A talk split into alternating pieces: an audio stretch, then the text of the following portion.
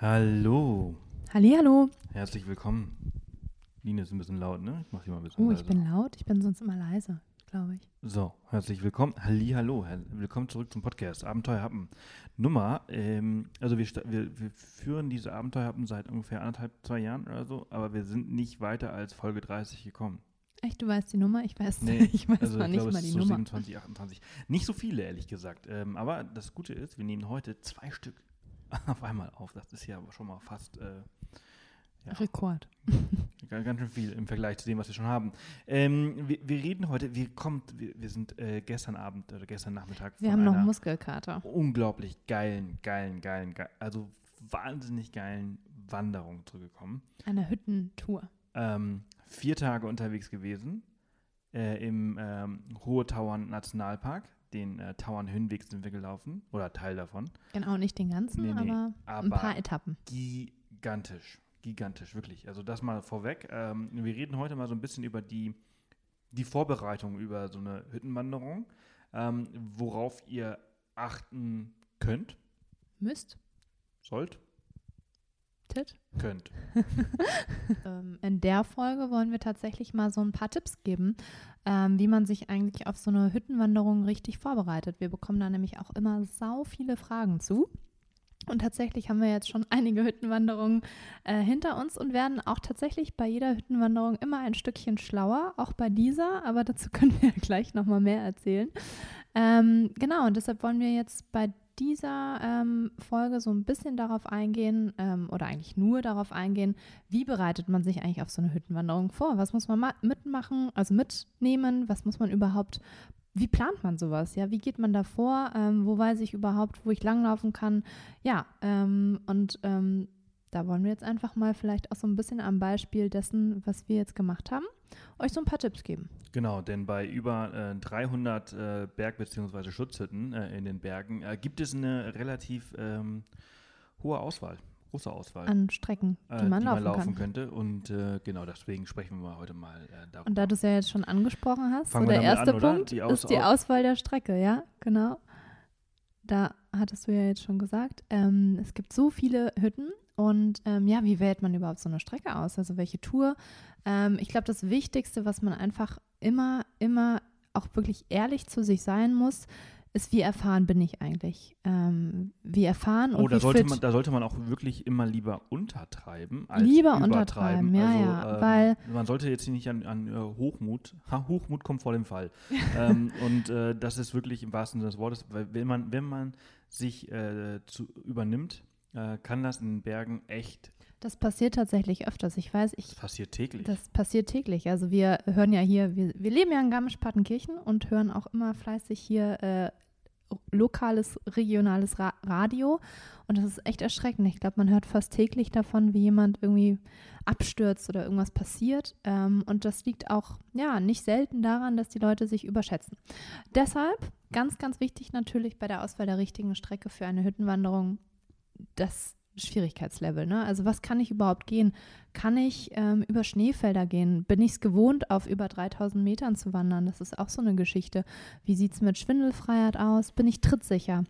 also es gibt ähm, da riesige Unterschiede. Kleine Anekdote zwischendurch zum Thema, äh, kann ich auf 3000 Metern laufen? Muss noch nicht mal 3000 Metern sein. Kann ich überhaupt auf äh, über 1000 oder 2000 Metern laufen? Ähm, Das mag- hat übrigens vorweg auch nichts mit Fitness zu Nee, tun. nee, nee, hat überhaupt nichts mit Fitness zu tun. Ähm, das ist einfach eine Ge- Ge- Gewohnheitssache. Ne? Die Höhe, ähm, der Höhe ist die Luft halt eben dünner und ähm, ah, welche Blutkörperchen äh, gibt es dann weniger im Blut? Äh, wei- weiße oder Du, da bin ich überfragt. also auf jeden Fall, naja, auf jeden Fall, es hat eben nichts mit Fitness zu tun. Und ähm, eine kleine Anekdote dazu. Äh, letztes Jahr Leserreise äh, auf The Path äh, in Österreich. Ähm, eine Teilnehmerin äh, lebte äh, ursprünglich, also die lebt ähm, auf, im Flachland, bei, auf 30 Metern in, ähm, am Niederrhein. Und ähm, ist dann aber halt innerhalb von 24 Stunden sind wir dann halt auf 2000 Metern auf die Schmitz-Zabirov-Hütte äh, gewandert. Und ähm, da hatte sie wahnsinnige Probleme wenn dann jemand vor dir ist und irgendwie, ähm, ja, Schnappatmung hat und irgendwie ein bisschen grün im Gesicht wird, dann ähm, machst du dir halt eben Sorgen. Und das ist halt eben so eine Sache, du musst darauf achten. ob du das wirklich kannst. Und wie gesagt, es hat nichts mit Fitness zu tun. Genau, weil dem Sebastian ist das auch mal passiert. Jetzt nicht Ganz bei genau. 3000 Metern, aber wir waren ja mal in Ecuador äh, und haben da eine kleine Trekkingtour gemacht, also wirklich mini. Ähm, aber da haben wir, glaube ich, auf Fast, fast 5000? 4000 gestartet. Ja, Ja, ja, und ja. sind, sind ähm, also wir haben auf über 4000 gestartet und ähm, ja, das ist natürlich schon sehr, sehr hoch. Und da hast du dann auch gemerkt, oh mein Gott, lieber ich Scholinski. habe das noch nie erlebt, dass Sebastian irgendwie, ja, nicht, nicht mehr kann. Der konnte nicht. Der kon also es hat wirklich einfach nichts mit Fitness oder Kondition und auch nicht mit, mit Wandererfahrung zu tun. Nee. Das ist dann einfach da. Ja, ich Ja. konnte ich konnt einfach wirklich, ich konnte ich konnt gar nichts. Aber mehr. darauf kann man sich ja eigentlich auch nicht so richtig vorbereiten. Ähm, Ähm, alle, ja, wobei man, man kann, also wenn man halt diese Erfahrung nicht hat, ähm, dann sollte man sowieso nichts Schweres machen. Dann sollte man Nee. eher solche wirklich easy Wanderungen machen, irgendwie. Ähm, ja. Und dazu halt- gibt es ja auch gute, ähm, also es gibt prinzipiell wird unterschieden zwischen, ich glaube, Blau, Rot, Schwarz. Blau sind wirklich ganz, ganz leichte Wanderwege, ähm, wirklich mehr Spaziergänge. Rot wird dann schon ein bisschen schwieriger und Schwarz ist dann ähm, wirklich eher so, ähm, wo man wirklich auch trittsicher sein muss und hingucken muss, wo man hinläuft und auch wirklich jeden Schritt mehr oder weniger bedacht gehen. Und dann gibt es natürlich noch diese richtigen Klassifizierungen ähm, von T1 bis, ich glaube, T6 hoch. Ich habe mein Handy da hinten, aber Mach es ist aus. Stört's? Okay, dann Ähm, mache ich es mal gerade auf den Flugmodus. So, Genau, also wirklich ist es total, total wichtig, also dass man, also und das Ding ist, man kann darauf nicht wirklich trainieren. Man kann natürlich Höhentraining und so weiter machen, ne? aber man sollte sich langsam, sollte man keine Bergerfahrung haben, sollte man nicht sofort auf irgendwie auf 3000 Meter hochgehen, weil das Ding ist so eine Höhenkrankheit und ich spreche da aus Erfahrung, wie gesagt, also, wie, also da in Ecuador, wo wir auf äh, vier irgendwas gestartet sind und auf fünf hoch sind, ich konnte nicht, ich konnte gar nichts, ich konnte keinen Schritt vor den anderen machen, mir war die ganze Zeit schwindelig, ich, mir ist schwarz vor Augen geworden. Und wenn mir sowas passieren würde, während ich halt irgendwie über einen Grat laufe oder sonst wo oder über ein Schneefeld, wo ich mich die ganze Zeit konzentrieren muss, ähm, das ist tödlich. Das ist im wa- wahrsten Sinne des Wortes. Wenn mir da, wenn mir da irgendwie schwarz vor Augen werden würde und ich irgendwie das, das Schneefeld runterrutsche, äh, dann ähm, äh, kann das schneller vorbei sein, als angefangen hat. Ähm, eine Geschichte, auf die wir vielleicht nochmal zurückkommen. Ähm, genau. Also, bei der Auswahl der Strecke achtet auf die Schwierigkeit und auf die Dauer. Ne? Also, ähm, wenn ihr eher langsame, Übernimmt euch auch Genau, nicht. wenn genau. ihr eher langsame äh, Wanderer seid, wie wir es übrigens auch sind, also wir sind relativ äh, langsam im Berg unterwegs, hat natürlich äh, der Grund dahinter ist äh, nicht, dass wir lahmarschig laufen, weil wir eigentlich, wir sind so ähm, Wir sind eigentlich schon schneller Wander- als der Wan- Durchschnitt. Wandersprinter, Sprintwanderer. Äh, so hat uns, uns jemand äh, diese, äh, jetzt die letzten vier Tage genannt, äh, Sprintwanderer. Ähm, aber war einfach in der Natur des Jobs äh, des Reisebloggers, äh, der hat halt immer eine Kamera in der Hand und, und filmt und fotografiert und entsprechend hält er halt hier und da öfters an.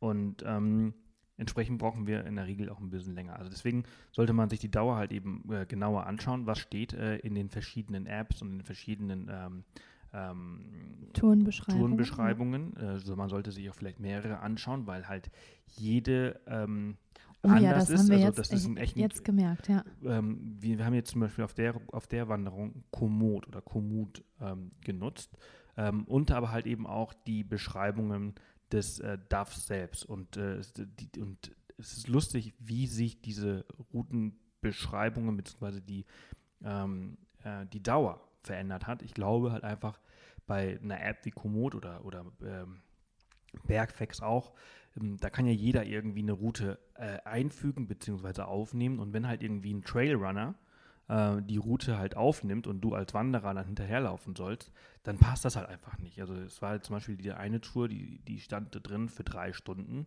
und äh, die äh, offizielle Wegbeschreibung von DAF war für fünf oder fünfeinhalb Stunden und gebraucht haben wir dann äh, mit Pause irgendwie sieben Stunden. Und entsprechend sollte man das halt ähm, wirklich sich vorher ganz genau anschauen, weil du möchtest nicht mit drei Stunden rechnen und halt irgendwie schon dein Wetter angeschaut haben, wo, wo wir gleich nochmal zu kommen, äh, und du siehst so, aha, okay, also in vier, vier bis fünf Stunden soll es gewittern, dann mache ich jetzt mal eben schnell noch die dreieinhalb, aber scheiße, du brauchst ja dann eigentlich tatsächlich siebeneinhalb, weil du dich damit nicht auseinandergesetzt hast und steckst dann einfach mit einem Gewitter in den Bergen fest, was kein lustiges äh, Unterfangen ist. Ähm, erst äh, vorgestern äh, oder von vorgestern auf gestern war, war ein richtig krasses Gewitter, als wir auf der Hagener Hütte geschlafen haben. Äh, und äh, auf dem Großglockner äh, sind, ich glaube, vier Polen äh, stecken geblieben im, im, Gewitter und haben sich sehr, sehr schwer verletzt, weil Blitzeinschlag neben ihnen, Steine runtergefallen. Also war wirklich nicht schön äh, von dem, was ich gehört habe. Und entsprechend möchte man einfach im Gewitter, in den Bergen, nicht draußen sein oder halt irgendwie da ähm, ja, gefangen sein. Also deswegen Dauer, achtet da wirklich drauf. Ich glaube, das ist auch so einer dieser größten Fehler, die passieren können, dass man sich einfach irgendwie, ja, dass man die, die, die Route, die Strecke äh, sich selbst so ein bisschen unterschätzt und ähm, da sollte man ein bisschen mehr drauf achten. Genau, also was wir schon am Anfang gesagt haben, sich lieber nicht überschätzen, sondern eher unterschätzen.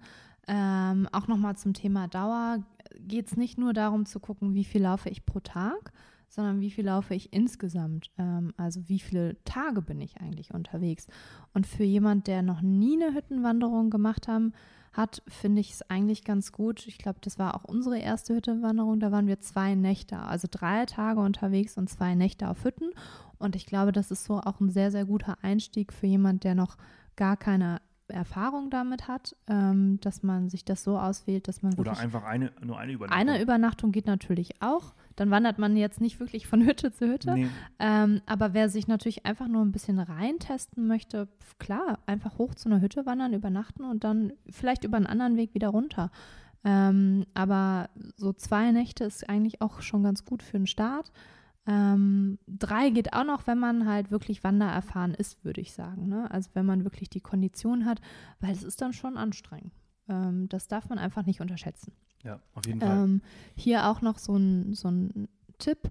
Ähm, man muss natürlich nicht nur gucken, welche Schwierigkeit und Dauer und solche Geschichten, sondern natürlich auch überhaupt schauen, was für Hütten gibt es überhaupt Hütten auf dem Weg ähm, oder sind das nur Biwaks und sind das nur Schutzhütten ne? oder sind das wirklich bewirtete Hütten?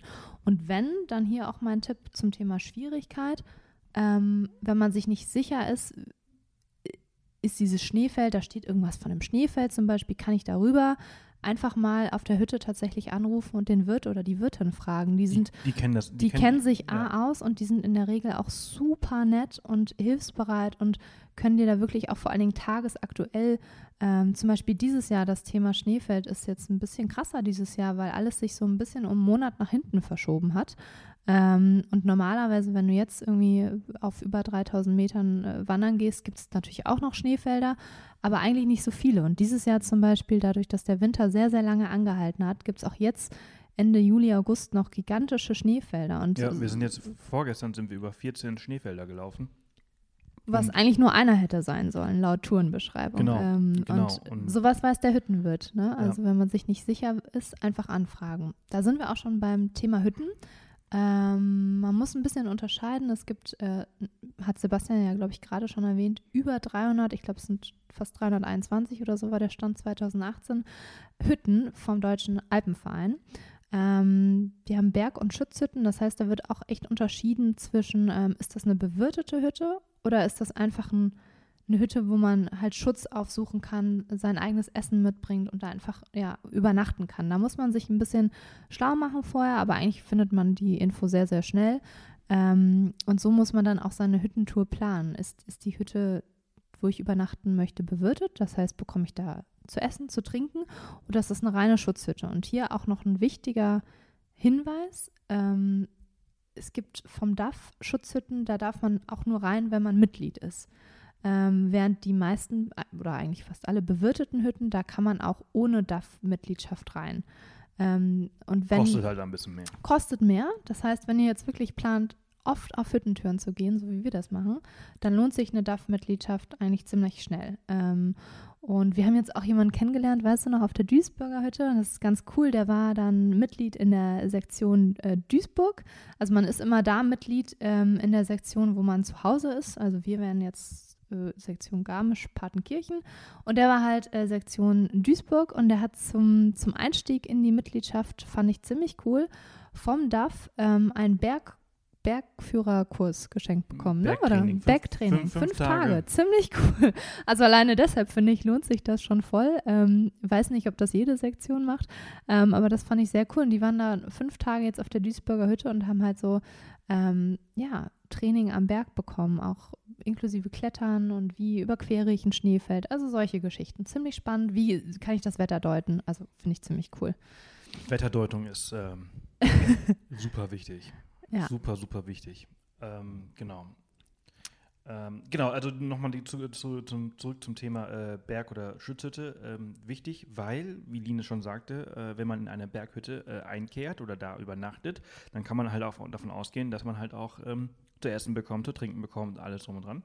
Äh, wenn man aber in einer Schutzhütte äh, übernachtet, ähm, da hast du nichts.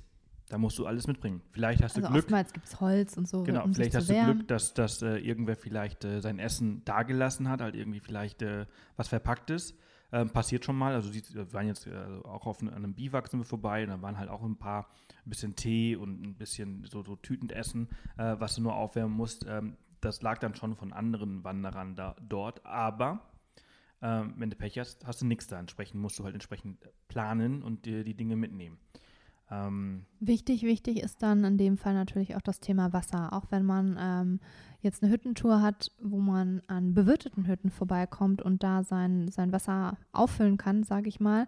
Aber wenn man jetzt ähm, dennoch eine Tour hat, wo man an einem Tag, das hatten wir auch mal, zwölf Stunden wandert, dann reichen zwei äh, Liter Trinkflaschen auch nicht mehr.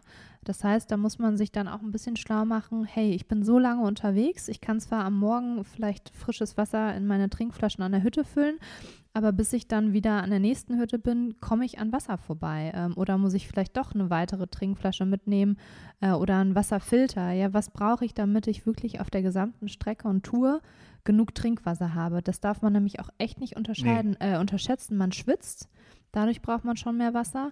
Und die Sonne da oben knallt wie total, nichts. also ich bin auch so ein notorischer äh, Wenigtrinker.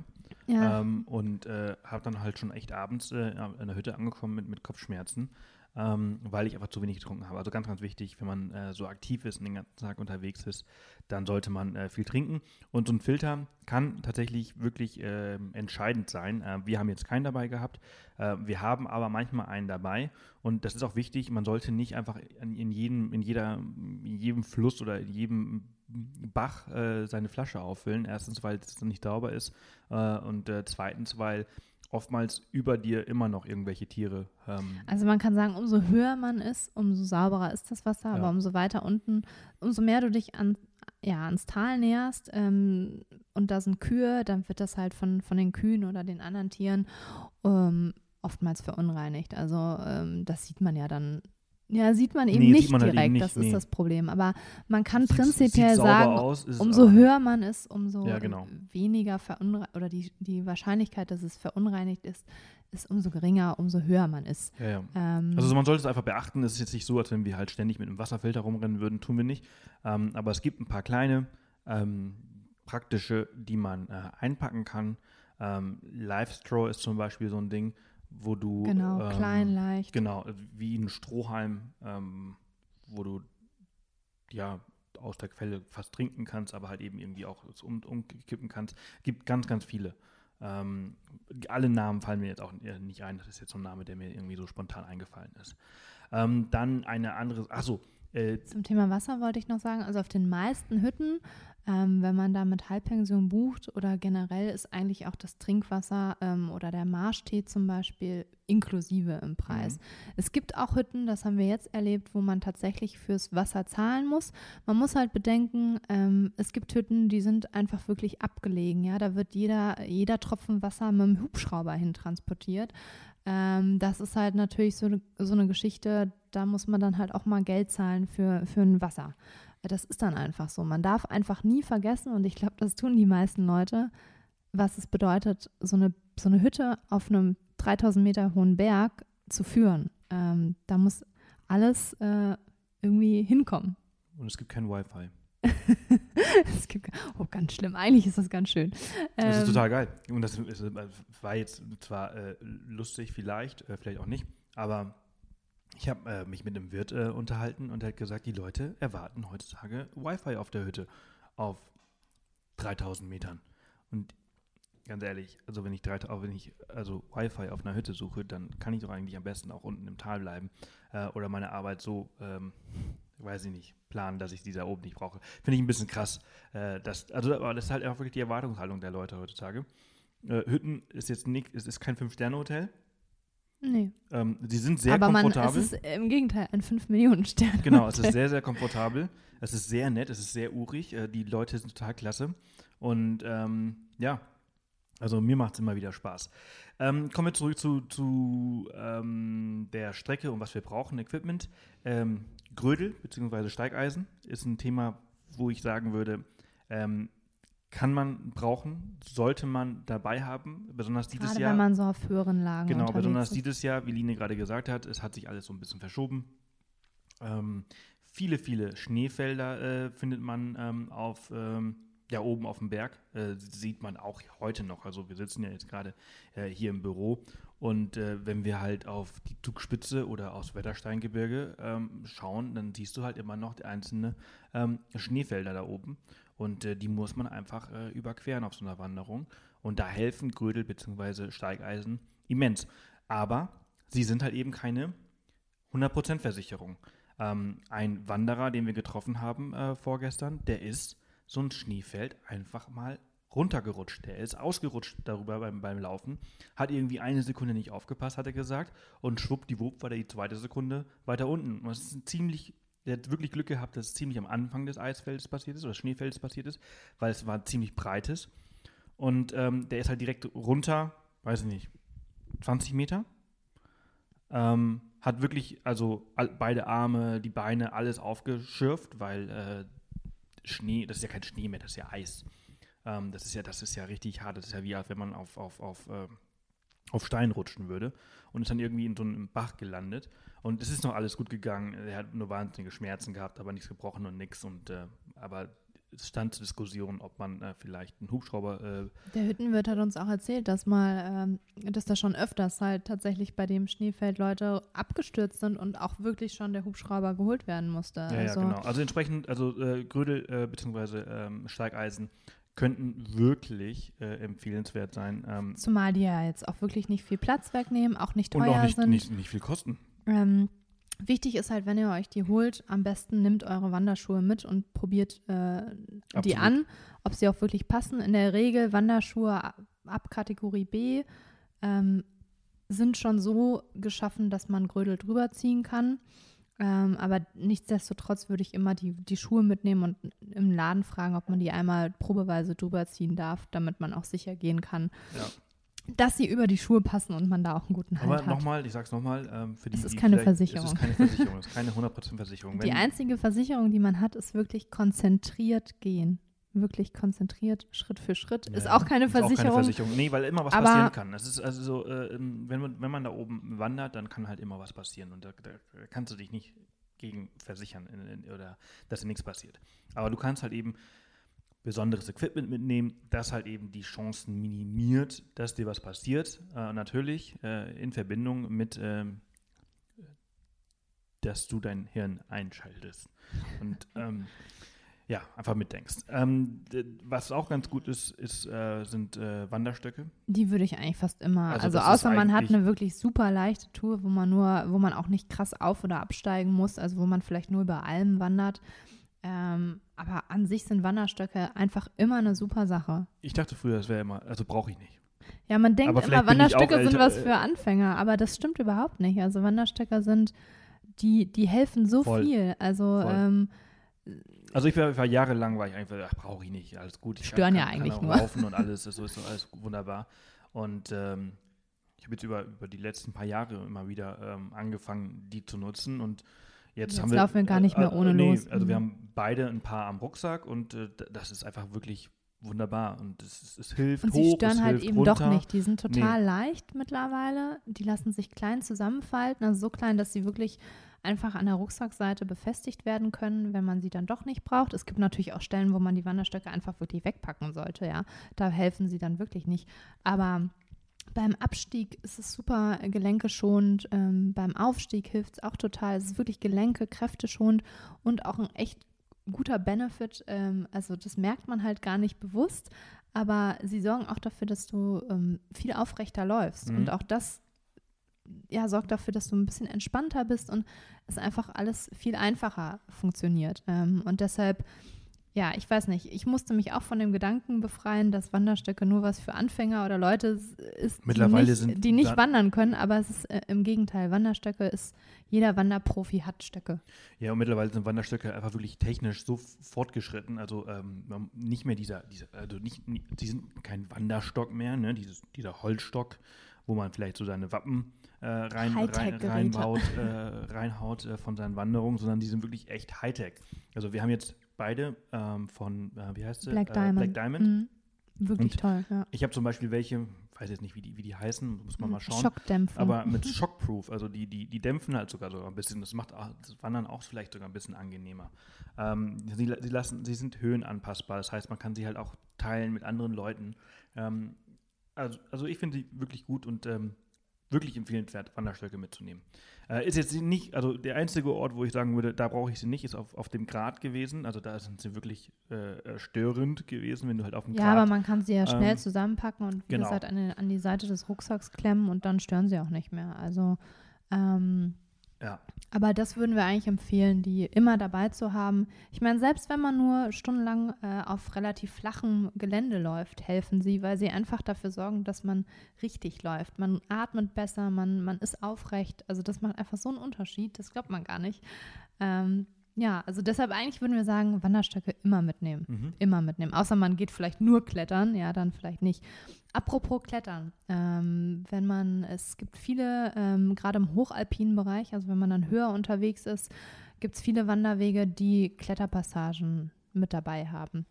Ähm, teilweise re relativ einfacher, wo Drahtseilsicherungen dran sind, wo man sich einfach festhalten muss ähm, und aufpassen muss. Aber es gibt natürlich auch schon Wanderwege ähm, der höheren Klassifizierung, wo schon richtige Kletterpassagen dabei sind, wo man sich einseilen muss und einen Helm tragen muss und ein richtiges Kletterset braucht. Also da wirklich, wirklich schlau machen, wo komme ich vorbei, wie sehen diese Kletterpassagen bra aus, brauche ich ein Kletterset? Ähm, und wenn wir jetzt mal so richtig hoch unterwegs sind, ähm, es gibt in Europa auch noch einige Gletscher. Ja, brauche ich ein Gletscherset? Und da natürlich, ähm, wenn ihr Anfänger seid, bitte, bitte nicht einen Gletscher einfach so überqueren. Also das Nee, würde ich keinen Fall. niemals empfehlen. Ähm, wenn ihr eine Tour plant und der Meinung seid, boah, geil, kann ich machen, oh scheiße, da ist aber ein Gletscher, ach, kriege ich auch hin. Nein, bitte, keinen Gletscher überqueren ohne Erfahrung. Ähm, es gibt Gletscher, die haben Gletscherspalten. Man muss da wirklich aufpassen und das ist Bist du weg. Ja, ich dachte gerade, was ist das für ein Wort? Ähm, deshalb, äh, ja, und natürlich, wenn ihr erfahren seid, äh, dann wisst ihr das wahrscheinlich auch, dass ihr dann auch ein Gletscher-Set mit einem äh, Eispickel und Co. braucht. Ähm, aber ja, deshalb, das A und O ist wirklich gucken, was ist das für eine Tour? Wie schwierig ist das, um das jetzt mal zusammenzufassen, den ersten Punkt. Wie schwierig ist das? Und bitte lieber unterschätzt euch, als euch zu überschätzen, weil ähm, es gibt diesen Spruch, ähm, du gehörst dem Berg, solange bis du wieder unten bist, ne? Ich glaube, ähm, und das ist einfach so. Ähm, da oben, wir hatten bis jetzt immer tierisch Glück auf unseren Hüttenwanderungen. Wir hatten immer das perfekteste Wetter, aber das kann so schnell Aber wir sich haben halt auch ändern. schon erlebt, wie, wie, genau, wie schnell es sich Ja, ändern wie kann. schnell es also, sich da waren ändern wir kann. zum Glück halt äh, irgendwie auf einer Hütte oder, oder ähm, waren schon unten. Ähm, also wenn ich wir wollen jetzt auch keine Angst euch nein, ein. nein, nein, nein, nein. Aber man muss einfach, es gibt halt viele Leute, die da leider dann doch sehr leichtsinnig drangehen. Und das ist, ach ja, man spaziert so ein bisschen über den Berg. Nee, es ist wirklich es ist A, anstrengend das, genau. und B, es kann sehr schnell dann doch auch zu einer gefährlichen Situation kommen, wenn man nicht richtig plant und sich nicht richtig vorbereitet. Ja, absolut. Also auf jeden Fall sehr, sehr wichtig. Ähm, und äh, ich, ich wollte gerade noch eine Sache sagen. Achso, äh, Thema äh, informieren vorher. Ähm, solltet ihr darauf äh, vertrauen, was andere sagen, dann bitte hinterfragt auch immer, was deren Erfahrungswerte sind. Es passiert so oft, dass Leute sagen, das ist total easy. Ähm, wenn du aber keine Erfahrung auf dem Berg hast, ähm, und einen Profi fragst, dann, dann sind einfach die, das sind Welten dazwischen in, in dem Erfahrungswert. Und entsprechend kann halt für einen Profi eine Wanderung total einfach sein, während sie für dich eventuell, wenn du keine Ahnung hast, noch nie auf dem Berg wirklich wandern warst, ähm, sehr herausfordernd sein. Also wenn man sich die Informationen von anderen Leuten hört, holt, dann sollte man immer mal immer erfragen oder hinterfragen, was deren Erfahrungswerte sind. Das gilt für alles, immer. wenn man vergleicht, sollte man immer erfragen. Ja, es gilt auch nicht fürs Wandern alleine, ne? Kajaktouren, Raften, Alles, solche Geschichten, genau, alles. Ähm, Immer mh, bedenken, was hat denn der Mensch, den ich da frage, für einen Erfahrungsschatz. Genau. Ähm, genau. Also ganz wichtig. Ähm, dann noch eine Sache, die da oben halt eben äh, eher Mangelware sein kann. Ähm, äh, auf der letzten Wanderung war es äh, relativ gut, ähm, aber wir haben auch viele Wanderungen gemacht, wo es relativ schlecht war. Ich spreche vom Handyempfang. Und nicht, weil ich da oben auf 3000 Metern unbedingt irgendwie jemanden anrufen möchte oder eine, eine, eine WhatsApp oder so schicken will oder eine Instagram-Story hochladen, ähm, sondern einfach, weil, wenn was passiert, äh, ich einfach niemanden erreichen kann. Ähm, und äh, das ist wichtig, dass man halt entsprechend Alternativen vielleicht mitnimmt. Es gibt ähm, entsprechende SOS-Geräte ähm, von, von SpotX oder Garmin, die sauteuer sind, ehrlich gesagt. Also SpotX ist noch ein bisschen günstiger als dieses Garmin-Ding. Aber wenn es ums eigene Leben geht, ums eigene Wohl geht, äh, kann man, glaube ich, keinen Preis äh, festlegen. Äh, entsprechend äh, ist das äh, vielleicht eine Investition, die sich wirklich, wirklich lohnt. Ähm, natürlich gibt es auf dem Handy ne, die Notruffunktion. Ähm, das funktioniert halt auch ohne Empfang. Ähm, aber ähm, ne, GPS-Geräte und so weiter, das funktioniert alles nicht mehr. Und wenn du, wenn dir wirklich mal was passiert, dann kann so ein, so ein, so ein, ähm, so ein äh, GPS-Gerät halt schon wirklich äh, hilfreich sein. Ja, und gerade wenn man wirklich länger und in einem etwas, es gibt tatsächlich auch noch in den europäischen Alpen wirklich abgelegene Orte, das glaubt man gar nicht. Mhm. Also wir sind jedes Mal erstaunt und denken, wow, sind wir hier in Alaska oder in Schweden oder es ist, da gibt es Täler, da bist du wirklich, da sind ringsherum halt 1000 Meter hohe Berge und erst äh, drei Täler weiter die nächste, das nächste Dorf, ja, und da hat man manchmal auch wirklich keinen Empfang und wenn da was passiert, dann ist es halt wirklich Gold wert, eine Möglichkeit zu haben, jemandem Bescheid zu geben. Absolut. Bin gerade noch wir frühstücken nebenbei. Das sind ja die Abenteuer-Happen, wir frühstücken hier. Ähm, ja, das ist so zum Thema, ähm, ich glaube, damit hat man auch den größten Teil, was das Genau. Thema Vorbereitung. Eine Sache äh, noch, die mir, die mir einfällt, ist äh, Rico. Was? Ach ja, klar, der Wanderer. Äh, ja, ja. Rico, Rico. Ähm, ist äh, dieses ähm, Rescue, Das kennt man eigentlich aus, aus dem Skisport, ne? Also ich weiß gar nicht, für was da nochmal steht. Lawinenschutz. Rico, Rico. Naja, auf jeden Fall Rico. R-E-C-C-O Genau. geschrieben, ne? Ja. Ähm, ist einfach, das ist so, wirklich, es ist so lang wie ein Finger vielleicht, äh, je nachdem, was wie große Hände ihr habt, aber mh, so lang wie ein Finger, äh, auch nicht wirklich sehr dick und ist manchmal in Rucksäcken schon, schon verbaut. Auch in Kleidung ist es verbaut. Ich habe zum Beispiel äh, eine äh, Wander- und äh, also eine Kombination, wo halt äh, Rico in die Jacke und in die Hose mit verbaut ist. Ich habe einen Rucksack, wo es mit drin verbaut ist. Und das ist eigentlich ziemlich praktisch, weil es ähm, ein, ein Signal, ja, so ein Transmitter halt eigentlich ist. Ne? Also hat, oh- ohne Technik, ohne Elektronik kann mitgewaschen werden. Also da ist nichts drin, aber das, ähm, die Hubschrauber von der Bergwacht, die haben halt eben auch dieses Rico-Suchsystem und das ist halt eben der, der Sender. Und ähm, der Also ich muss nochmal sagen, ich will, wir wollen euch wirklich absolut keine Angst machen. Aber es ist so, es ist auch im Sommer, die meisten Leute denken, ja, was braucht man ja nur im Winter für Lawinen und so. Aber auch im Sommer verschwinden Menschen regelmäßig in den Bergen. Sei es A, weil sie blöd, das passiert so schnell. Das passiert ja auch, wenn man die Treppe runterläuft, ja. Ähm, ne, Sebastian? ist mir letztens passiert. da äh, ja, kommt man blöd auf, verstaucht seinen Fuß und kann einfach nicht mehr weiterlaufen.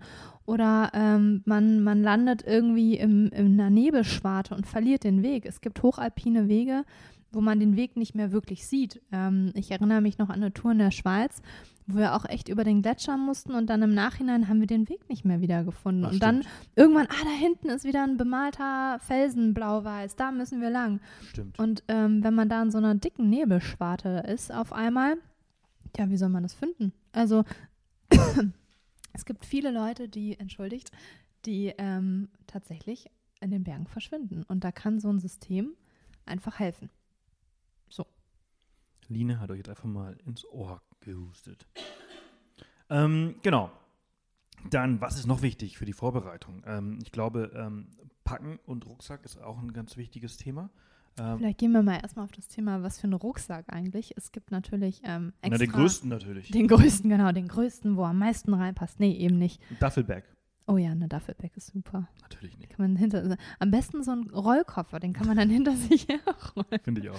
Nee, also natürlich muss es ein Wanderrucksack sein. Ähm, wir sehen auch oft Leute in den Bergen, die ganz normale so Backpacks äh, oder ganz normale Rucksäcke haben, mit denen man zur Uni oder zur Arbeit fährt.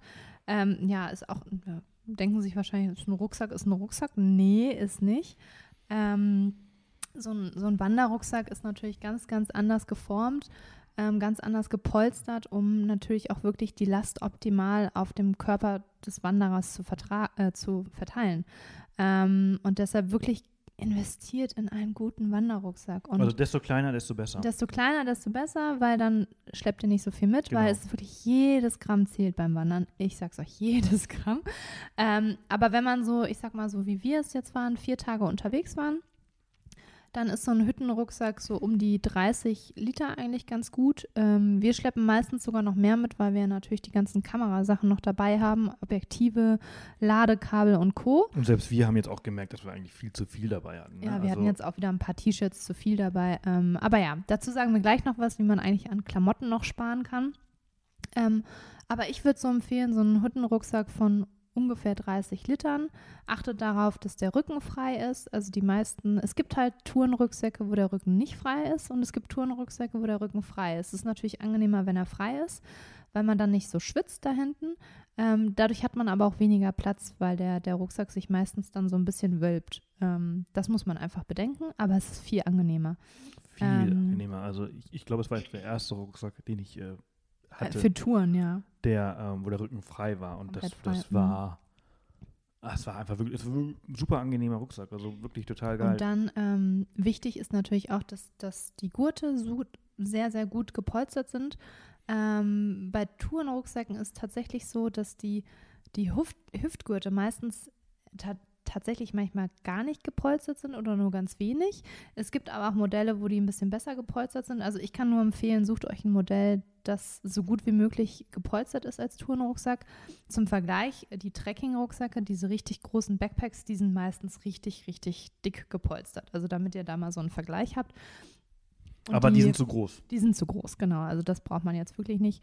Deshalb so um die 30 Liter. Wir sind jetzt beide mit einem Rucksack von Mammut gewandert, ähm, die vier Tage und die, der war echt gut. Also Creon und Crea Pro heißen die, glaube ich. Ähm, ich hatte sogar nur 28 Liter, du 30. Hat völlig ja, gereicht, war super. Gereicht, und wie gesagt, wir hatten immer noch zu viel dabei und noch unser ganzes Kameraequipment. Deshalb, die meisten Leute müssen ja viel weniger mitschleppen als ja, wir. Ja, also man muss bedenken, also bei uns ist es halt so, dass wir ähm, ne, eine 1D mit ähm, Weitwinkelobjektiv wiegt so ungefähr zweieinhalb bis drei Kilo. Eine 5D mit Objektiv wiegt auch so um die zwei Kilo, also hast du schon mal fünf. Dann habe ich das ganze Podcast-Set mitgenommen. Auch nochmal irgendwie anderthalb Kilo.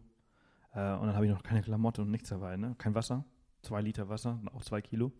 Ähm, also schon, schon einiges. Ähm, Dinge, also diese ganze Kameraequipment hat man ja als, als normaler Wanderer jetzt nicht so dabei.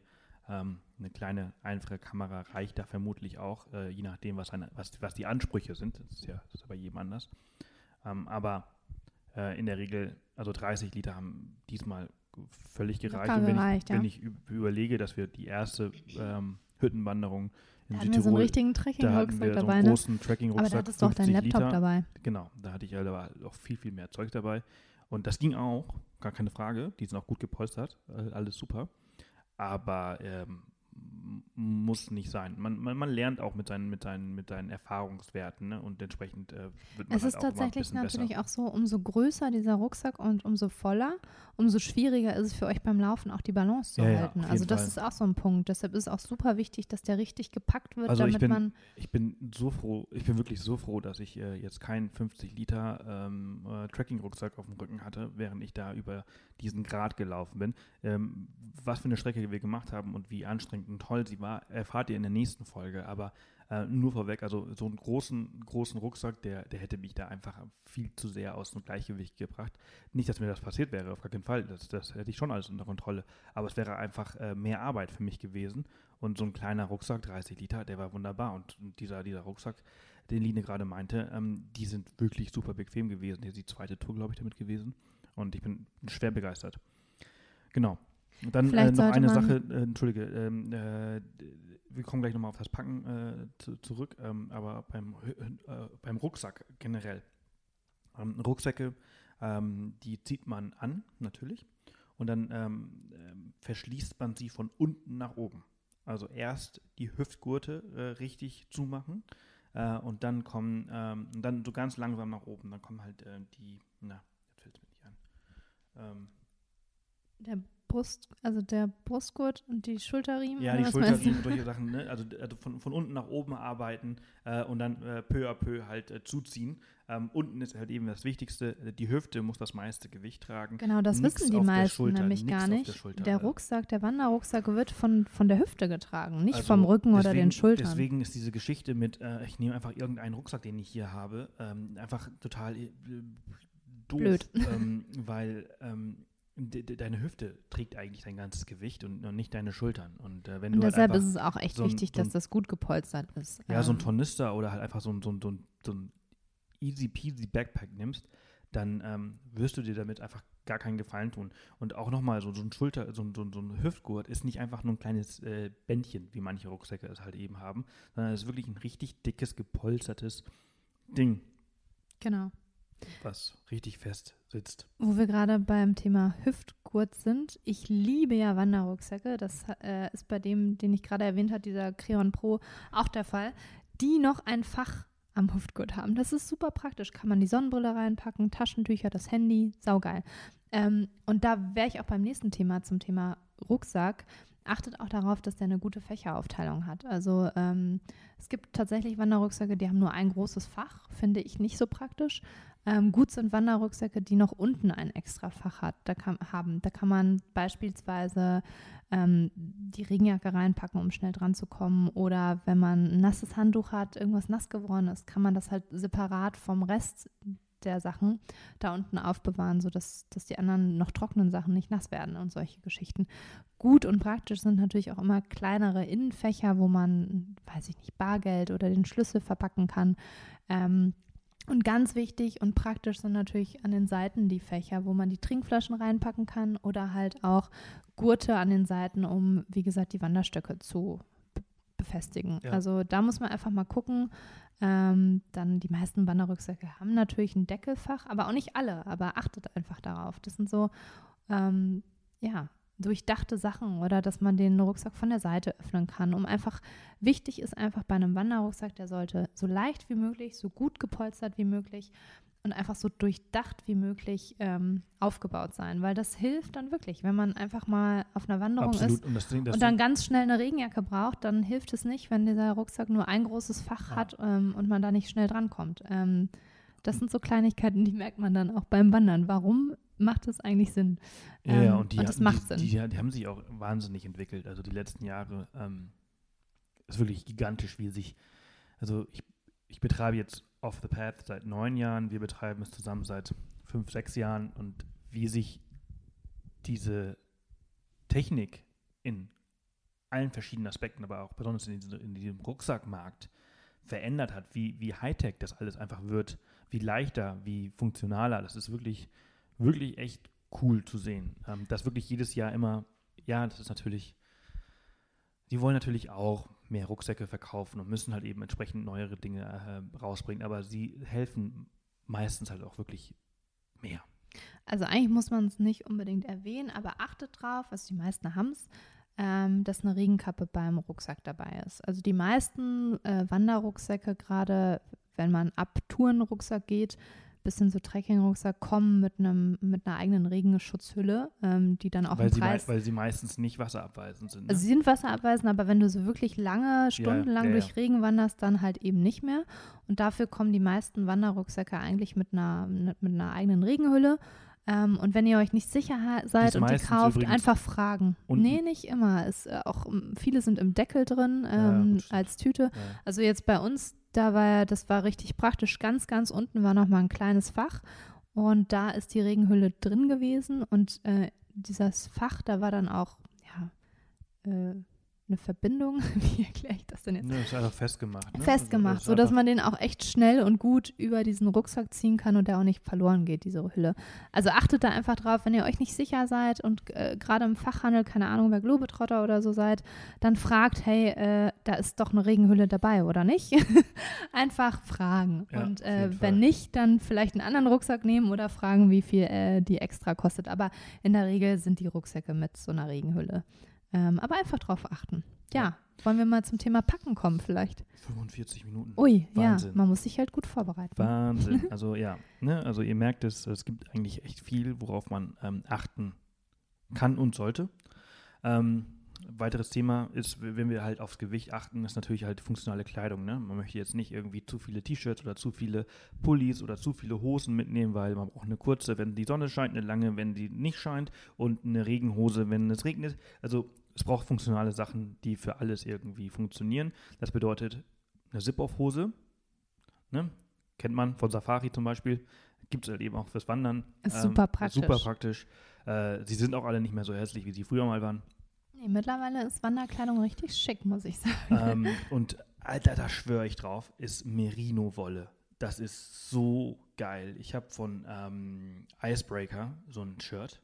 Das habe ich jetzt vier Tage getragen. Und das riecht nicht. Also wirklich, also Merino-Wolle hat diese Eigenschaft, dass es keine Gerüche annimmt. Ähm, es, es wärmt einen halt, wenn, wenn, wenn man friert und gleichzeitig kühlt es einen auch, wenn einem heiß ist. Und es ist einfach. Also ähm, das merke ich nicht, klar, ich nicht, aber, äh, die T-Shirts sind nicht günstig aus Merino-Wolle, aber es hat einfach seinen Grund. Du brauchst nur ein so ein T-Shirt mitzunehmen. Ja, ja, also, also das ist wirklich also gigantisch. Ich habe einen Test von einer, von einer ähm, äh, Frau, also von einer Instagramerin gesehen, äh, äh, die ist sieben Tage mit so einem äh, Merino-Shirt äh, gewandert. Und naja, keine Ahnung, man muss ja auch ein bisschen darauf, da, darauf glauben, was die Leute äh, einem erzählen, genauso wie ihr jetzt glauben könnt oder solltet, was wir euch erzählen, weil wir euch hier keinen Schmarrn erzählen. Ähm, wenn ich sage, vier Tage get getragen und hat nicht gerochen, hat nicht gerochen. Und sie meinte auch sieben Tage getragen und hat nicht gerochen. Leider gibt es kein, äh, oder zum Glück gibt es kein ähm, IGTV mit äh, Geruchssensor. Ähm, aber ähm, ich bin jemand, der sehr viel schwitzt. Und ich bin jemand, der schnell nicht gut riecht. Nein, das ist so- also, ne, aber Nein, so schlimm nee, nee, so schlimm ist es nicht, aber äh, naja, wenn man halt einfach schwitzt und sich irgendwie so ein paar Tage nicht wäscht, kann man übrigens, kann man übrigens auf diesen tollen Hütten oftmals sehr gut äh, sich waschen. Es gibt oftmals äh, Duschen, nicht auf jeder Hütte, aber äh, auf einigen. Äh, nichtsdestotrotz trage ich danach trotzdem das T-Shirt wieder. Und ähm, Merino-Wolle wirklich empfehlenswert. Ähm, Auf gar keinen Fall loswandern. Also es ist wirklich, ähm, klar, man könnte doch einfach das T-Shirt nehmen, was eh im Schrank hängt. Ja, und die meisten T-Shirts, die eh im Schrank hängen, das sind Baumwoll-T-Shirts. Und Baumwolle ist wirklich, salopp gesagt, Kacke. ja, das Es Schlechteste. Ist man einfach denkt das immer, Schlechteste, was man zum Wandern anziehen kann, weil Es wurde über Jahre lang wurde Baumwolle äh, so, so äh, hervorgehoben. Oh, 100% Baumwolle und so. Aber Baumwolle ist ein, an sich eigentlich kein, kein gutes äh, Material. Äh, es verbraucht übrigens auch extrem viele Ressourcen bei der Herstellung. Nee, ist ein anderes Thema. Aber ähm, es saugt das komplette Wasser auf. Es wird schwer. Es wird schwer, ja. Also es ist, es ist einfach, man schwitzt da drin, ja. Es, es trocknet auch nicht schnell. Also es ist eigentlich total schlecht. Also bitte nehmt nicht einfach eure Baumwoll-T-Shirts, die ihr sonst im Alltag tragt. Ähm, das ist wirklich Mist. Genau. Und äh, weniger ist mehr beim Wandern. Und es gibt ja dieses äh, fantastische äh, Zwiebelprinzip, das alle schon mal gehört haben. Äh, wird einem ja schon als, als Kind irgendwie erklärt, was das bedeutet, was man darauf machen, was man machen sollte. Sollte und ähm, beim Wandern sind ähm, drei, ähm, mh, Ja, da redet man auch von drei Schichten, genau. genau. Und das haben wir einmal die Base Layer, Mid Layer und Shell Layer.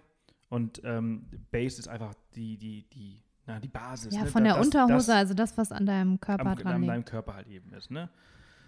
Dazu zählt halt das T-Shirt zum Beispiel oder äh, man kann ja auch, wenn es tatsächlich nicht ganz so heiß ist, ist übrigens auch ein Tipp, äh, tatsächlich mit dem Hemd zu wandern, also was langärmeliges, A, um sich von der Sonne zu schützen, aber auch B, so Geschichten wie der, der Herr, der jetzt abgestürzt ist da, ne, der hat selber gesagt, hätte ich kein T-Shirt angehabt, sondern was langärmeliges, hätte ich jetzt nicht überall eine Schürfwunde. Ja. Ähm, also da ist es gar nicht mal so verkehrt, vielleicht was langärmeliges zu tragen. Ähm, also das ist dann die Base Layer, danach kommt die Mid Layer. Und die dient letztendlich dazu, ja, dient der Isolation, also dass einem auch warm bleibt. Ähm, deshalb sollte man auch immer eine Fließjacke oder einen Pulli dabei haben und eine Daunenjacke.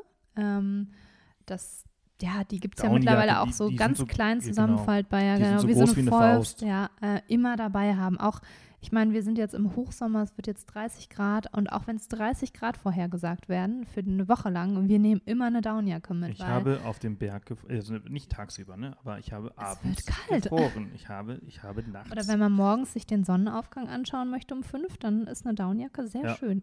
ja, auf jeden Fall.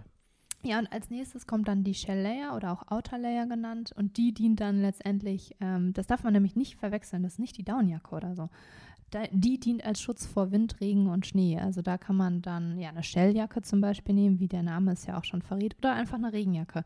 Und da auch bitte darauf achten, man kleidet sich nämlich so, ähm, jetzt gehen wir mal davon aus, es ist super kalt, super stürmisch und windig. Ja, man hat zuerst die Base Layer an, ein T-Shirt oder ein Hemd, dann hat man äh, ein Vlies an und dann zieht man die Regenjacke drüber. Oder wenn es richtig kalt ist, hat man die Vlies an und die Downjacke und über die Downjacke, das habe ich nämlich auch tatsächlich früher mal falsch gemacht, über die Downjacke kommt die Regenjacke. Also immer so kleiden, dass die Downjacke unter die Ja, Regenjacke und passt. achte darauf auf die, auf die Wassersäule, ne? Also dass es halt Ja. wirklich eine, eine hohe Wassersäule ist. Das bedeutet einfach nur, dass extrem viel Wasser abweist.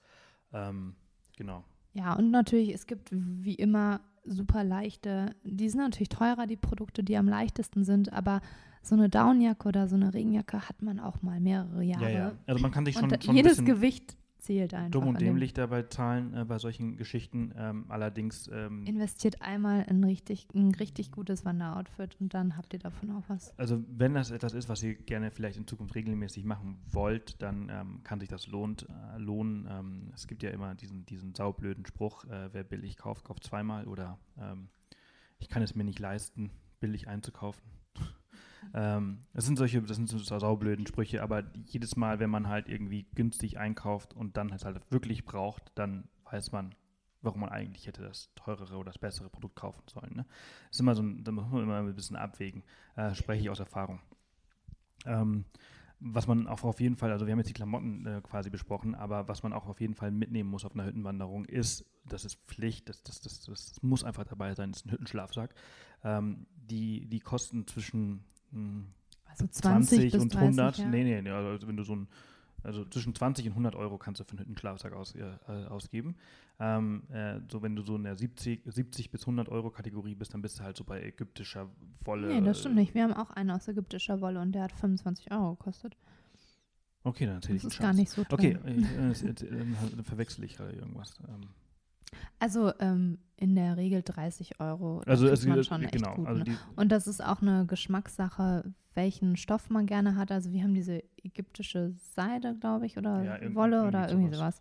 Ähm, super leicht, super angenehm. Und der Grund, warum man diesen Hüttenschlafsack mitnehmen soll, also es ist jetzt kein Schlafsack, sondern das ist eher so ein Tuch, ähm, wird auch ähm, das ist einfach oftmals Hygienegründe. Also wird auch oftmals als Travel Sheet zum Beispiel verkauft. Also wenn ihr Ja. das nicht findet unter Hüttenschlafsack, dann einfach mal nach Travel oder Reiseschlafsack oder sowas suchen. Und man hat auf einer Hütte kriegt man eine Decke. Das ist jetzt nicht, äh, das, das dient nicht der Wärme, sondern wirklich der Hygiene. Genau, hattest du ja gerade schon angesprochen, weil ähm, auf der Hütte wird nicht täglich gewaschen. Also ich habe ich hab schon Fragen bekommen, ähm, von wegen, ich, ich möchte jetzt auf eine Hütte, äh, muss ich da jetzt irgendwie meinen äh, bis 0 Grad ähm, äh, isolierenden äh, Schlafsack mitnehmen? Und ähm, das, das habe ich nicht nur einmal bekommen, das bekomme ich wirklich regelmäßig gefragt. Und äh, die, die Antwort darauf ist nein, äh, weil du halt eben, wie Line gerade gesagt hat, ihr, ihr, ihr bekommt Decken und ähm, Auch Kissen. auch Kissen ähm, und man braucht einfach nur diesen, ja, die, diese, diesen Hüttenschlafsack. Es ist einfach nur, wirklich nur ein ganz, ganz dünnes Ding. Ähm, wiegt nichts, wenig. Ähm, es kann sehr klein komprimiert werden, äh, braucht also wenig Platz, aber es, es ist halt so, ähm, auf der Hütte, da gibt es keine Waschmaschine. Ähm, da kann man nicht irgendwie nach jedem Gast einfach das Bett abziehen und wieder äh, neu beziehen und dann alle Decken noch mal waschen. Da ähm, schlafen, ich weiß nicht wie viele. Hab ich Kunst und Kunst. aber richtig viele Leute in, in, in diesen Betten und in diesen Decken und entsprechend muss man da halt irgendwie Vorkehrungen äh, treffen und finden, die halt ähm, die Hygiene gewährleisten. Äh, ist auch ganz lustig, also auf den Decken zum Beispiel, da ist dann auch ganz klar markiert, wo die Füße hin müssen, also in welche Richtung äh, man die Decke nutzt, damit halt irgendwie alle so ihre Stinkemauken in der gleichen Ecke äh, platzieren und äh, halt äh, ja, ihr Gesicht in eine andere Ecke. Also das muss auf jeden Fall mit. Genau, also es gibt tatsächlich auch Hütten, wo man den ausleihen kann. Also auch das vorher erfragen, falls ihr nur eine Tour jetzt dieses Jahr plant oder nächstes, ähm, dass ihr da fragt, vielleicht könnt ihr den ausleihen. Ähm, aber wie gesagt, eigentlich kostet der jetzt nicht so viel. Das kann man schon machen. Und er ist auch für Reisen praktisch, muss ich sagen. Also ähm, ja. Dann ähm, ist es natürlich gut, das haben wir auf jeden Fall immer dabei, so ein mittelgroßes Mikrofaserhandtuch. Ähm, man muss sich einfach schon waschen und wenn es nur die äh, obligatorische Katzen Katzenwäsche ist. Aber man bekommt auf den Hütten keine, keine Handtücher oder so. Da ist vielleicht ein Handtuch im, in der Toilette für die das Hände. willst du nicht nutzen. Aber das willst du und solltest du auch nicht nutzen, das macht man nicht. Also man nimmt schon sein eigenes Handtuch mit, aber bitte nimmt nicht irgendein Handtuch mit, sondern halt so ein Mikrofaserhandtuch. Genau. Die sind klein, leicht, super schnell äh, saugen die das auf und trocknen halt auch. Ähm, Cappy, ganz wichtig. Äh, die Sonne scheint äh, meistens ähm, und ähm, ja, verbrennt man sich auch. Ein Schädel hält, also eine Cappy hält halt den Kopf ein bisschen kühler. Ähm, Mütze und Handschuhe. mh, Also ich habe auch eine, ich habe eine Mütze dabei äh, für, für abends und morgens, wenn es halt wirklich kalt ist. Man kann auch leichte Handschuhe mitnehmen, haben wir jetzt nicht dabei. Hast du Handschuhe dabei? Nee. Also je nachdem, was für eine Tour man geht und wie das Wetter vorhergesagt wird. Also wenn es eher unter 20 Grad wird, würde ich schon Handschuhe empfehlen. Es gibt so ganz, ganz leichte, zum Beispiel ganz, ganz leichte Handschuhe gibt es, die so nicht dick sind. Und ähm, die wiegen ja auch nicht viel. Also wenn man nicht, ja, wenn man weiß, dass es vielleicht kühler werden kann, ist das schon ganz angenehm. Ja. Sonnenbrille, auf jeden Fall ganz wichtig. Auch so, auch so ne? also es ist erstens verdammt hell. Äh, zweitens, wenn man über diese Schneefelder läuft, dann sieht man gar keine Kontraste mehr mit dem bloßen Auge. Also ist das schon auch sehr hilfreich. Und last but not least, und das ist eigentlich das Wichtigste von allem, sind gute Wanderschuhe. Also Wanderschuhe, äh, die tragen dich diese ganzen Berge hoch und wieder runter. Äh, und da willst du wirklich, wirklich gute haben. Äh, ähm, Schuhe, die du, die du, auf die du dich verlassen kannst, denen du vertrauen kannst, ähm, mit denen du eine Beziehung aufbauen Und die du am besten auch schon eingelaufen hast. Ähm, Genau. Ich glaube, das haben wir schon ein paar Mal erwähnt, aber gerade für so eine Bergwanderung mindestens Kategorie B. Am besten sind eigentlich, am besten dran ist man mit BC. Ähm, das ist einfach so. Die Kategorie BC, achtet da einfach mal drauf. Die sollten über den Knöchel gehen. Da findet ihr übrigens einen sehr, sehr guten Beitrag auf Off the Path drüber, über die verschiedenen Wanderschuhe, die ganzen Kategorien. Ähm, Ja, da haben wir natürlich sehr, schon- sehr ins schon was Detail geschrieben, ja. reingegangen, ähm, falls ihr euch da ein bisschen mehr zu informieren wollt und auch Empfehlungen zu Wanderschuhen. Ähm, da, da findet ihr wirklich auf jeden Fall was. Aber das ist wirklich ganz wichtig. Ähm, bitte, ich, ich, ich, wir sehen Menschen auf den Bergen mit Wanderschuhen, die das ist eigentlich eine Beleidigung, wenn man sowas Wanderschuh nennt, äh, für den Wanderschuh. Also ohne Profil, ohne nichts. Ähm, die anderen, äh, weiß ich nicht. Ke- Keine Ahnung. Ich möchte jetzt einfach nicht. Also, aber es ist wirklich, wirklich, wirklich wichtig. Ich meine, ihr lauft damit mehrere Tage und das soll doch auch Spaß machen. Und wenn die Schuhe nicht passen, dann hat das ganze Potenzial, gar keinen Spaß zu machen. Ähm, natürlich hat so eine Wanderung hat viele, viele, besteht aus vielen ähm, Bruchteilen oder verschiedenen Teilen, die halt irgendwie äh, ein großes Ganzes äh, ergeben, das am Ende Spaß macht, aber die Wanderschuhe sind für einen großen Teil des Ganzen ja, und sie geben halt äh, nicht nur Komfort, aber auch vor allen Dingen echt Sicherheit. Ja, Ja, ja, also das ist Fall. wirklich, es dient auch der Sicherheit. Ähm, ja. Ich, ich würde noch was erwähnen, und zwar ähm, gibt es ja so Multifunktionstücher, die sind super praktisch. Die kann man als Schal oder Mütze nutzen. So. Ähm, oder halt auch als Buffs. äh, ja, Buff ist da eine Marke, die da sehr bekannt ist. Ähm, das hängt eigentlich überall. Ich finde die geil. Die gibt es auch aus Merino-Wolle natürlich. Kann ich auch nur empfehlen. Super weich. Ähm, und die sind einfach echt praktisch. Ähm, eine Sache muss man noch erwähnen für Hütten. Auf Hütten, ähm, da geht man rein und das Erste, was man macht, ist, ähm, nicht nur, weil es ein geiles Gefühl ist, die Schuhe ausziehen. Also man darf in Hütten nicht mit Wanderschuhen rein. Das macht man nicht. Das, äh, da wird es dann einfach auch viel zu dreckig. Das heißt, man kommt an und das Erste, was man macht, ist die Schuhe auszuziehen. Und die Hütten ähm, bieten einem, äh, eigentlich jede Hütte hat äh, Hüttenschuhe. Ähm, das sind so sowas wie Crocs oder einfach irgendwelche Flipflops, irgendwelche einfachen Sandalen. Ähm, die kann man dann nehmen. Oder man nimmt, also wir nehmen immer unsere eigenen mit, wir nehmen immer unsere Birkenstocks mit, weil mit denen können wir dann auch ähm, wenn wir mal ähm, auf der Wanderung selbst eine Pause machen für eine Stunde, ziehe ich zum Beispiel gerne meine Schuhe aus und dann die Birkenstocks kurz Mach ich an. nie. Ich, Macht Sebastian nicht, ich zu, schon. Bin ich zu faul für. Sebastian ist da zu faul für. Ich kann das nur empfehlen, gerade wenn man echt lange unterwegs ist, einmal kurz diese Schuhe auszuziehen. Ja, muss man nicht mitnehmen. Hüttenschuhe werden angeboten, aber wir nehmen immer unsere Birkenstocks als Hüttenschuhe auch, mit. Es gibt auch alternativ zu, zu Birkenstock oder halt solchen Schuhen, ähm, gibt es ähm, so Sockenschuhe. Genau, das sind äh, so richtige, die heißen auch Hütten, Hüttenschuhe oder so. Ja, mit Ähm, denen kann man halt dann nicht rausgehen. Nee, nee, mit denen kannst du dann nicht ne? rausgehen, genau, die sind halt wirklich, aber die sind super bequem. Ich, ich trage die auch zu Hause äh, sehr gerne. Ähm, von, oh, jetzt lass ich mal Falke lügen. wahrscheinlich. Genau, ne, also d- von diesem Socken, Sockenhersteller. Ähm, genau, ich glaube auch von Falke sind die. Ähm, sehr, sehr bequem. Aber damit ist es genau, du kannst damit auch wirklich nur drin rumrennen. Wenn du dann raus möchtest, müsstest du dann vermutlich deine richtigen Schuhe, Wanderschuhe wieder anziehen. Äh, entsprechend, pardon, äh, sind ähm, die Birkenstock vielleicht auch eine bessere Alternative. Apropos Socken, äh, Wandersocken machen auch ziemlich Oh viel ja. Sinn. Ja, ja, ja, ja. Da schwitzt man nicht viel drin, man wird echt extra gepolstert an den wichtigen Stellen. Das heißt, die Blasen, das Blasenrisiko verringert sich auch. Oh, Blasenrisiko, Compete. Auch ganz wichtig. Ja, das kommt ja noch. Wir Ja. haben ja noch das Thema Äh, Hygiene so. und Gesundheit. ja, ja. Wollen wir da jetzt einfach mal zu springen, dann machen wir das doch. Genau, also äh, wirklich richtig, also holt euch, nimmt euch Blasenpflaster mit. Blasenpflaster sind wirklich äh, Selbst bei den besteingelaufen, Ja, ja, ja. besten Schuhen ever, muss man es einfach kann bedenken, passieren. Wenn du halt irgendwie ähm, ja sieben oder wir haben, wir haben auch Touren gehabt, wo wir zwölf Stunden von, von äh, 8 Uhr morgens bis 8 Uhr abends äh, gewandert sind, da, da entsteht einfach extrem viel Reibung und da kann einfach was passieren. Und entsprechend ähm, sind diese, diese Blasenpflaster wirklich empfehlenswert. Äh, da gibt es mittlerweile auch ähm, normale Blasenpflaster, es gibt aber auch äh, so ähm, Sport- oder, oder, oder Wander- oder Extremblasenpflaster, keine Ahnung. Die sind aber nochmal ein bisschen äh, Sportblasenpflaster, glaube ich, heißen die.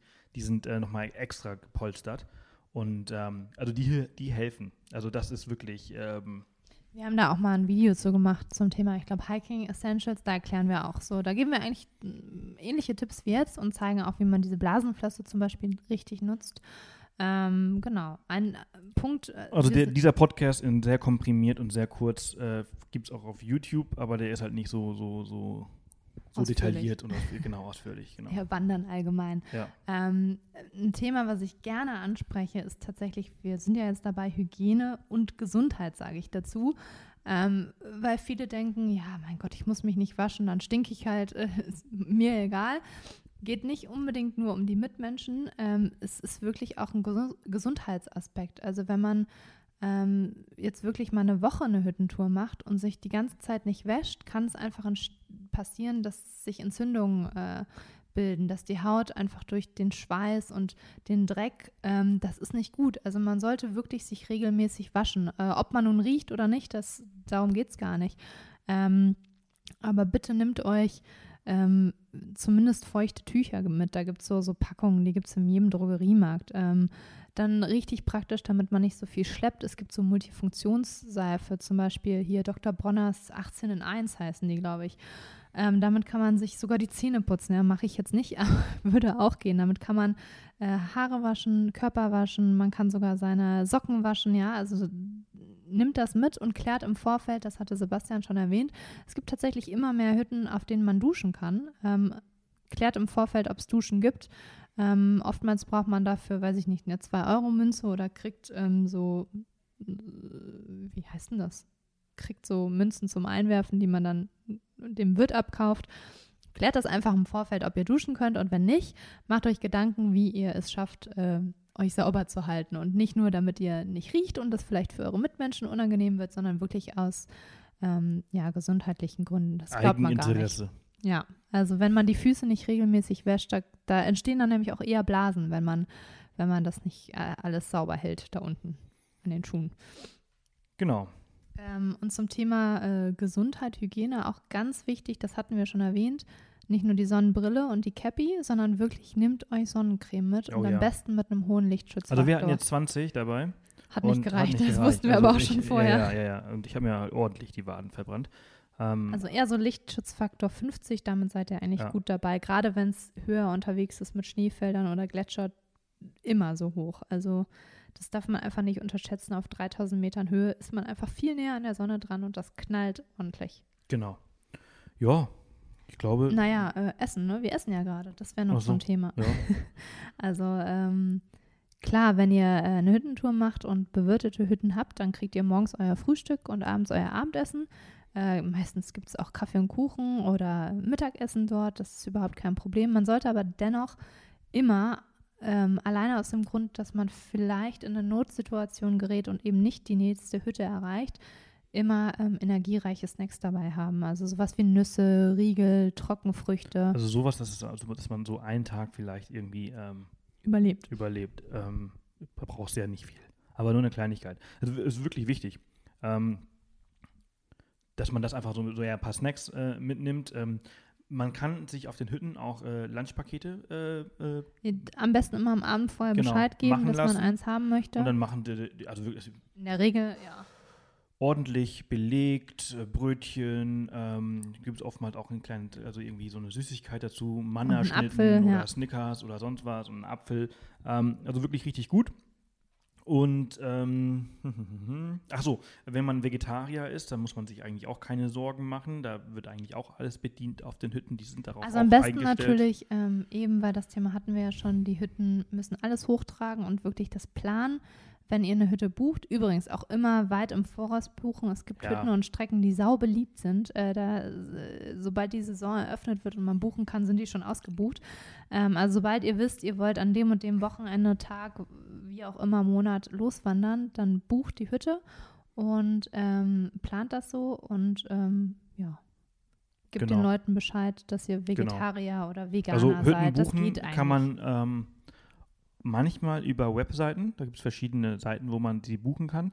Ähm, besser und sicherer vielleicht ist äh, anrufen und äh, einfach mal Bescheid geben oder, oder, oder fragen, wie sie es am, äh, am liebsten hätten. Ähm, es, gibt, es ist von Hütte zu Hütte einfach unterschiedlich. Es gibt einfach kein, keine pauschale Antwort, wie man eine Hütte äh, bucht, was ich auf gar keinen Fall empfehlen würde. Und das habe ich ähm, in, in letzter Zeit auch relativ oft gehört, du, ich würde gerne irgendwie eine Hüttenwanderung machen, reicht es, wenn ich einfach hochlaufe? Ähm, nein, reicht nicht. Ähm, solltest du auch auf jeden Fall nicht machen. Es gibt natürlich ähm, äh, Hütten, die halt äh, ähm, Schlafsäle haben, wo man einfach äh, aufgereiht hat. Die haben dann auch noch Notfallunterkünfte, äh, Winterräume vielleicht auch noch, wo halt genug Leute schlafen könnte. Aber äh, man ist ja nicht alleine auf dem Planeten. Es könnte sein, dass halt äh, ganz viele Leute auf diese Idee kommen, das zu machen. Und das ist nicht so, so ganz clever.